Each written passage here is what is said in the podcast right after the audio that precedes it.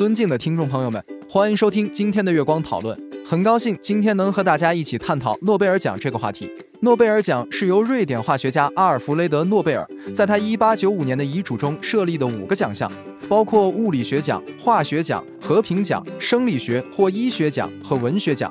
这些奖项的设立旨在表彰在物理学、化学、和平、生理学或医学以及文学上对人类做出最大贡献的人士。除此之外，瑞典中央银行于1968年设立了诺贝尔经济学奖，用于表彰在经济学领域做出杰出贡献的人。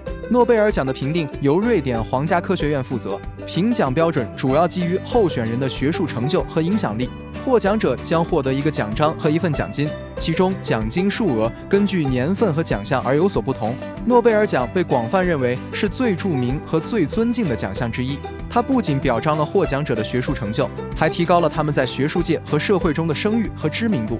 国内诺贝尔奖获得者包括杨振宁、莫言和屠呦呦。杨振宁在理论物理学领域做出了杰出贡献，特别是在量子力学和统计力学方面。莫言则以他的文学创作获得了诺贝尔文学奖，他的作品包括《红高粱家族》和《生死疲劳》等。屠呦呦则因为她在抗疟药物研发方面的杰出贡献而获得了诺贝尔生理学或医学奖。国外诺贝尔奖获得者包括爱因斯坦、居里夫人和约翰纳什等。爱因斯坦因他在理论物理学方面的杰出贡献，尤其是相对论和光电效应的发现，而获得了诺贝尔物理学奖。居里夫人则因为她在放射性元素研究方面的贡献而获得了诺贝尔化学奖和诺贝尔物理学奖。约翰纳什则因他在经济学领域的贡献而获得了诺贝尔经济学奖。